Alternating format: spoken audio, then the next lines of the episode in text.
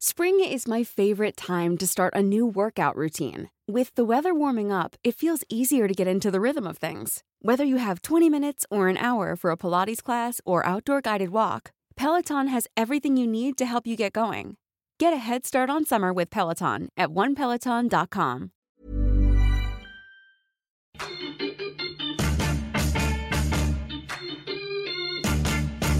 Esto, el diario de los deportistas.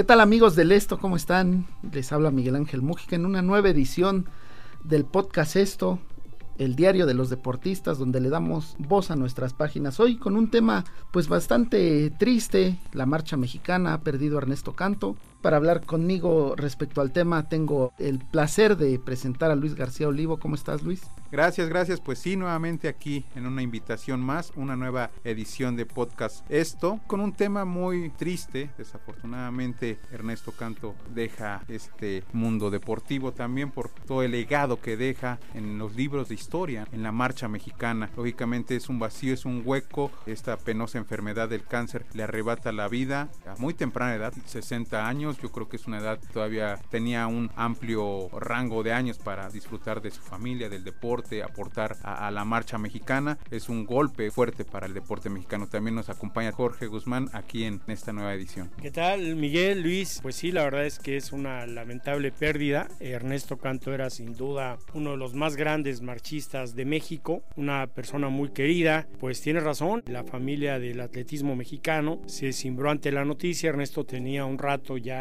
padeciendo con una larga enfermedad y finalmente el lunes falleció. Sin duda es una gran pérdida que nos hace pensar un poco en lo que está pasando en la actualidad y lo que viene pasando ya desde hace algún tiempo, especialmente con la marcha. Yo les podría decir que llegamos a ser potencia mundial de la caminata. El Centro Deportivo Olímpico Mexicano estaba lleno de marchistas de Rusia, Italia, Alemania, Cuba. Todo mundo venía a entrenar al Sedón. ¿Para qué? Para ver a los marchistas mexicanos para aprender de la técnica de los mexicanos y pues todos los secretos que pudieran llevarse. Bueno, pues pareciera que se llevaron la magia de la caminata a nuestro país porque lamentablemente dejamos de ser una potencia, nos perdimos y yo creo que actualmente estamos en una situación lamentable. Hay figuras ahí que pues se cuentan con los dedos y que realmente son como les llaman garbanzos de a porque no tenemos mucho cuando en el pasado tuvimos grandes figuras de la caminata mundial. Ahorita yo creo que la única referente pues, sería Lupita González y sabemos lo que ha vivido en la última época. Creo que la marcha, como dices tú, Jorge, éramos referentes y ahora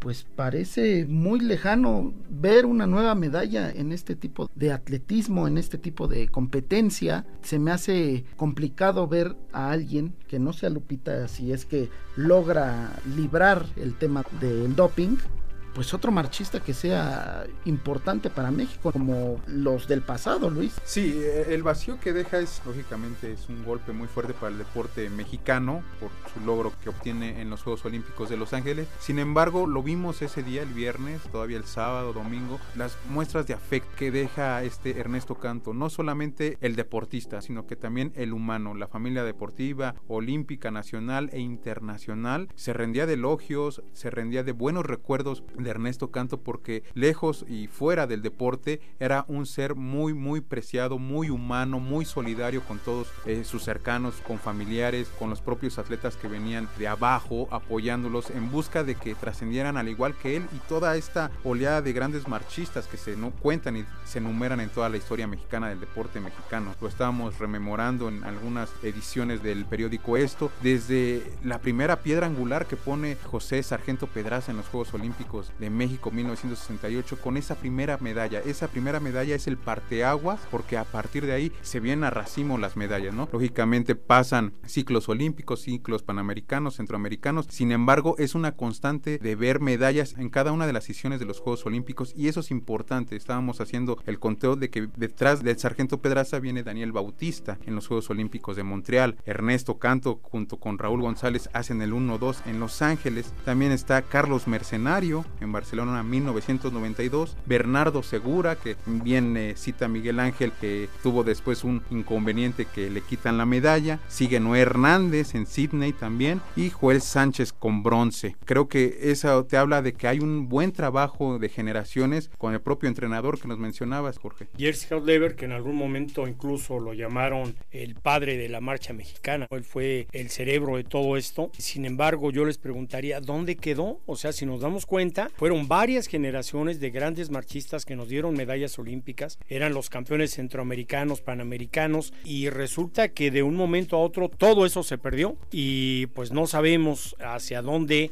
irá a caminar la marcha mexicana. Pues sí, la marcha ha vivido sus momentos más claves en esa época de los Juegos Olímpicos, pero qué mejor que hablar con uno de esos referentes de la marcha mexicana. Tenemos en la línea a Raúl González, que hizo el 1-2 con Ernesto Canto, pero preguntarle a Raúl, antes que nada, cómo sintió, cómo vivió el deceso de Ernesto. No solamente compañeros en aquel podio, sino también eran amigos. Hola, ¿qué tal, Raúl? Cuéntanos. ¿Qué tal? Qué gusto saludarlos. Bueno, pues sí, vivimos mucha angustia. Ernesto estaba enfermo y ah, sabíamos que era una situación muy, muy delicada. Y lamentablemente falleció. Por supuesto que él forma parte de esa gran historia de la marcha mexicana y dentro de esa gran historia que algunos marchistas construimos a través del tiempo y una generación, pues está un espacio, un paréntesis dentro de esa historia el resultado de los 20 kilómetros en Los Ángeles en el 84. Para la marcha mexicana fue un gran éxito, se ganaron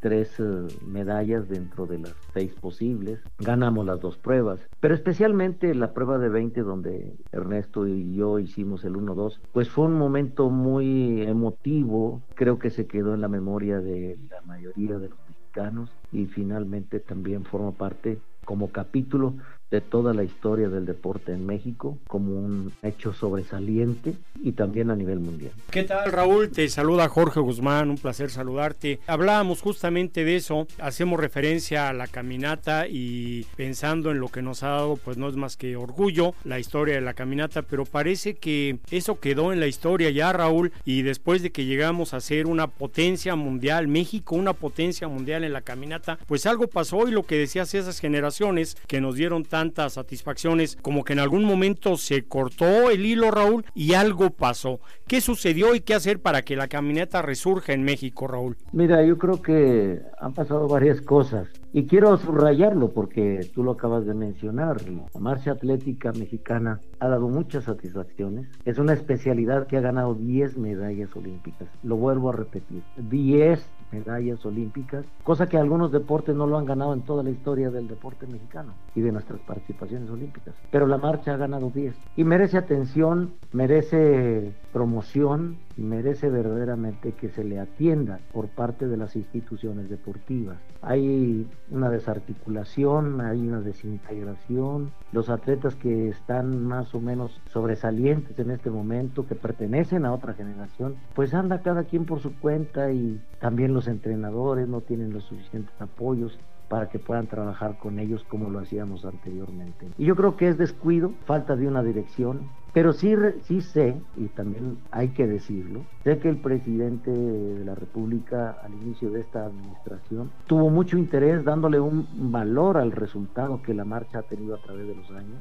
y de esa manera designó un responsable, un comisionado de la marcha, precisamente con recursos para impulsar el desarrollo de la marcha. Lamentablemente los resultados no se han visto y lamentablemente pues no se ha hecho nada. Tristemente nosotros nos lamentamos mucho porque la voluntad del presidente quedó muy clara al formar esta comisión, al dotarla de recursos y finalmente no la gente que puso al frente no le ha respondido, no le respondió. Sí, Raúl, aquí te saluda Luis García Olivo. En este comentario que nos haces sobre la crisis actual que se vive en la marcha mexicana, ¿qué pasa con las nuevas generaciones, los nuevos deportistas, los nuevos atletas? Sabemos que hay deportes que son los que acaparan más la atención, los focos, los apoyos apoyos, la promoción, los patrocinadores. Sin embargo, ¿qué pasa con estas nuevas generaciones? Pasado histórico. Hay muy buenos atletas ahí. Y ahora tenemos también buenos resultados con las mujeres. Y no me voy a referir al resultado de Río con Lupita González, no. Hay atletas juveniles que están en primer plano mundial.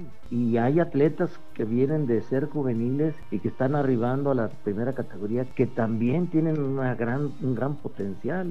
Pero repito, pues eh, tanto entrenadores como atletas andan trabajando un poco sin, desintegradamente, porque no hay un plan nacional, no hay un orden, una sistematización en los apoyos, no hay control, no hay seguimiento, no hay una planeación. Todo eso es lo que nos ha llevado a tener, a disminuir mucho la calidad que teníamos en años anteriores. Esa es la verdad, eso es lo que pasa. Ok, Raúl, tú como referente de la marcha, ¿estarías dispuesto incluso a ayudar a, que se cumpla la palabra del presidente respecto al apoyo a la marcha?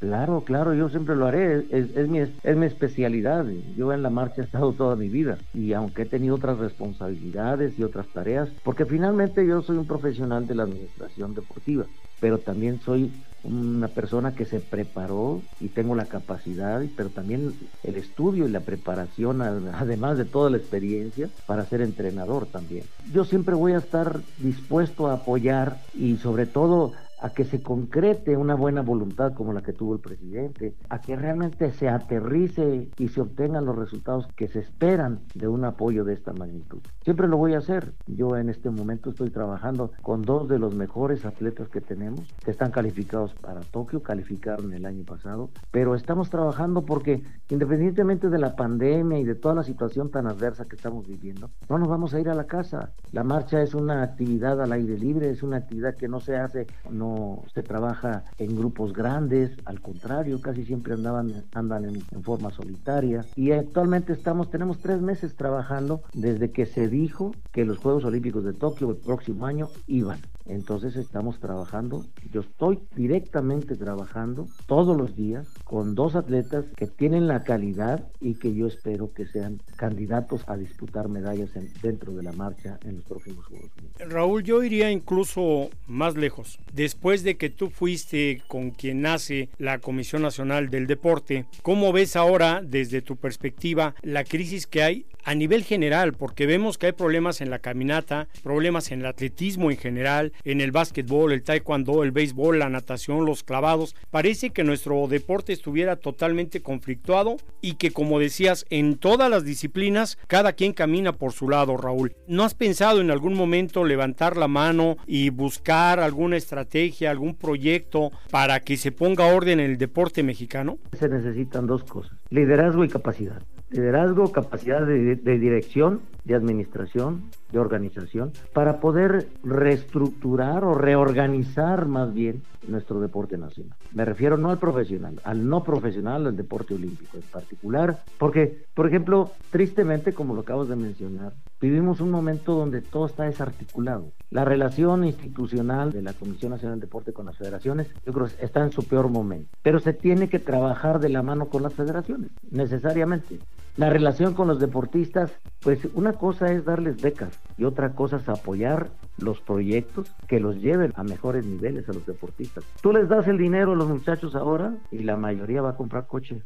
Esto que anunció el presidente de adelantar un año y de una sola exhibición, lo único que, les adelantó fue el regalo de Navidad, porque cada quien va a comprar coche y no lo va a invertir en prepararse. Porque además la mayoría de los deportes no son al aire libre y no, no hay una estrategia para que continúen su preparación rumbo a los Juegos Olímpicos. Y eso lo sé, yo tengo 50 años dentro del deporte siendo optimistas, también realistas y con base en toda tu experiencia, no solamente en el deporte, sino también en los medios de comunicación. Ahí te hemos visto tus intervenciones, ¿no? En, algunas cápsulas, en, en, la televisión. ¿Qué esperar para México, para la delegación mexicana en los próximos Juegos Olímpicos en Tokio? ¿Van a venir después de esta pandemia? ¿Las demás delegaciones cómo van a venir? No solamente en el atletismo, sino también en otros deportes clavados, como bien lo, lo mencionaba Jorge, el atletismo, la gimnasia. ¿Qué esperar de la delegación mexicana ya en vísperas de los Juegos Olímpicos de Tokio? Y también por último, no sé si nos puedas comentar una anécdota de ese día de 1984 ahí con Canto, cuando suben al podio, hacen el 1-2 durante todos esos kilómetros de, marcha en busca de la gloria olímpica, Raúl. Voy a contestarte la primera pregunta. La verdad, eh, nuestra expectativa para los Juegos Olímpicos de Tokio 2020 no es muy optimista. Sin embargo, se puede lograr algo. Siempre va a haber quien responsablemente esté trabajando y a pesar de que no tenga apoyo o no, me refiero a no apoyo de becas, porque hay atletas que ganan hasta 80 mil pesos. El lloriqueo de que no hay apoyo directo a los deportistas hace mucho que quedó atrás. La verdad, los deportistas de alto rendimiento, algunos ganan más que un profesional. Y tienen todos los, apoyos. Lo que pasa es que no hay un orden, no se invierte en el proyecto de preparación. Se le da el dinero al atleta. El atleta teniendo dinero en la mano, pues lógico, tiene ganas de comprarse un coche y lo compra, pero no lo va a invertir en su preparación. Lo conozco bien. Hay atletas responsables, hay atletas conformistas, hay atletas de tipo. Pero hay atletas serios que aún con esta pandemia y sin ninguna definición de un plan institucional para enfrentar esta situación como se ha hecho en otros países, para poder cumplir con el compromiso y lograr al menos una adecuada preparación para Tokio, aún así hay atletas responsables que sí quieren capitalizar años de trabajo que tienen. Y también hay atletas que tienen recursos que se le están, porque una beca no es nada más la que le da la CONADE. Hay quienes están en el ejército, hay quienes cobran en su estado, hay en su municipio y al final tienen un ingreso sobre 80, 90 mil pesos. No todos, pero un buen número sí lo tiene. Y hay becas altísimas en la CONADE. Que hubo un manejo discrecional, bueno, pues ya vemos los resultados. Pero no es cosa de darle todo el dinero al atleta, es de invertir en los proyectos de preparación que se planteen serios y responsablemente con objetivos claros para elevar el nivel y tener un mejor resultado en la competencia más importante que son los Juegos Olímpicos. Es el problema. Pues lamentablemente no tenemos nada de eso, ni se ve que se vaya a tener. Por eso algunos atletas entrenarán por su cuenta y en esa ambición de querer tener un mejor resultado, con lo que puedan, se están preparando. En otro caso, volviendo a la, segunda pregunta que me hiciste, yo te voy a decir que para nosotros, para Ernesto y para mí, fue un día eh, extraordinario, porque yo no recuerdo en la historia de los Juegos Olímpicos, con excepción de aquel extraordinario resultado del general Mariles en la época dorada de los años 40, 50 de la equitación mexicana, cuando en los Juegos Olímpicos de Londres ellos ganaron también medalla de oro, medalla de, de oro por equipos. Entonces, ese fue un momento extraordinario. Pero el, otro momento que yo creo que quedó en la mente, porque además ya habían pasado muchos años y los medios electrónicos, especialmente la televisión, pues hizo que muchos mexicanos vieran ese resultado de Los Ángeles el 3 de agosto del 84. Ese 1-2 para mí es uno de los, de los momentos más extraordinarios de la historia deportiva de México en Juegos Olímpicos.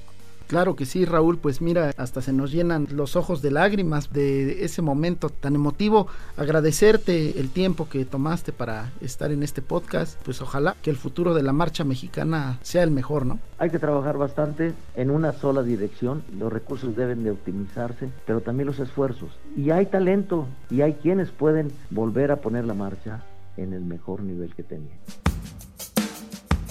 Pues ya escuchamos a, uno de esos referentes, ¿no? De, Los Ángeles, de ese oro y plata que tuvimos. Ojalá él, lo, noto molesto con los, con los nuevos este, talentos de la marcha. A mí me encantaría eh, futurear y decir que, que la marcha va a estar bien, ¿no, Jorge? Creo que, creo que hay con qué. Nada más es, como dice él, administrarlo y saber llevar a esos jóvenes de la mano para que terminen dándonos pues alegrías, ¿no? Al país. Pues yo lo noto molesto con la marcha y con el deporte en general, porque varias veces hizo referencia a que lamentablemente en México no estamos trabajando como equipo y eso ha impedido que avancemos. Sabe del tema, ¿no? Porque pues él sí triunfó, ¿no, Luis? Triunfó, tan fue así que triunfó que hoy en día lo vemos entrenando en los medios de comunicación, siempre buscando ese lado eh, intelectual en el aspecto deportivo, ¿no? Un hombre que siempre ha llevado su carrera a todos los, a todos los, a, todas las aristas, por así decirlo, en busca de que todos sean eh, beneficiados, ¿no? El deportista, el directivo, el entrenador, eh, las nuevas generaciones, que es lo que citaba, y también se, se, escucha triste, ¿no? Por la partida del amigo de Ernesto Canto. Eh, contaba un poco de ese, de ese 3 de agosto de 1984, en donde hicieron historia y, fue muy emblemático, ¿no? Hoy en día las nuevas generaciones no conocerán mucho de este, de este pasaje, sin embargo lo vemos en videos, en, algunos, en algunas cápsulas, y bueno, es un momento completamente emotivo, ¿no? Verlo en el Coliseo de Los Ángeles eh, con el himno nacional es algo muy, muy bonito. Y nada más destacar también lo de Ernesto Canto que junto a María Espinosa, la, la taekwondoín, eh, fue uno de, los grandes históricos al ganar todo en el ciclo olímpico, ganar centroamericanos, ganar en panamericanos, en mundial y en olímpicos, que es lo que redondea esta gran carrera de Ernesto Canto. Claro. Bueno, pues también los invitamos a que, a que ustedes nos den su opinión al tema y invitarlos a que se suscriban en las distintas plataformas como Spotify, Apple Podcast, Google Podcast, Deezer y Acast. También escríbanos a podcast.om y síganos en Twitter arroba podcastom. Soy Miguel Ángel Mújica y en nombre de Luis García Olivo y Jorge Guzmán nos despedimos. Hasta luego. Esta es una producción de la Organización Editorial Mexicana.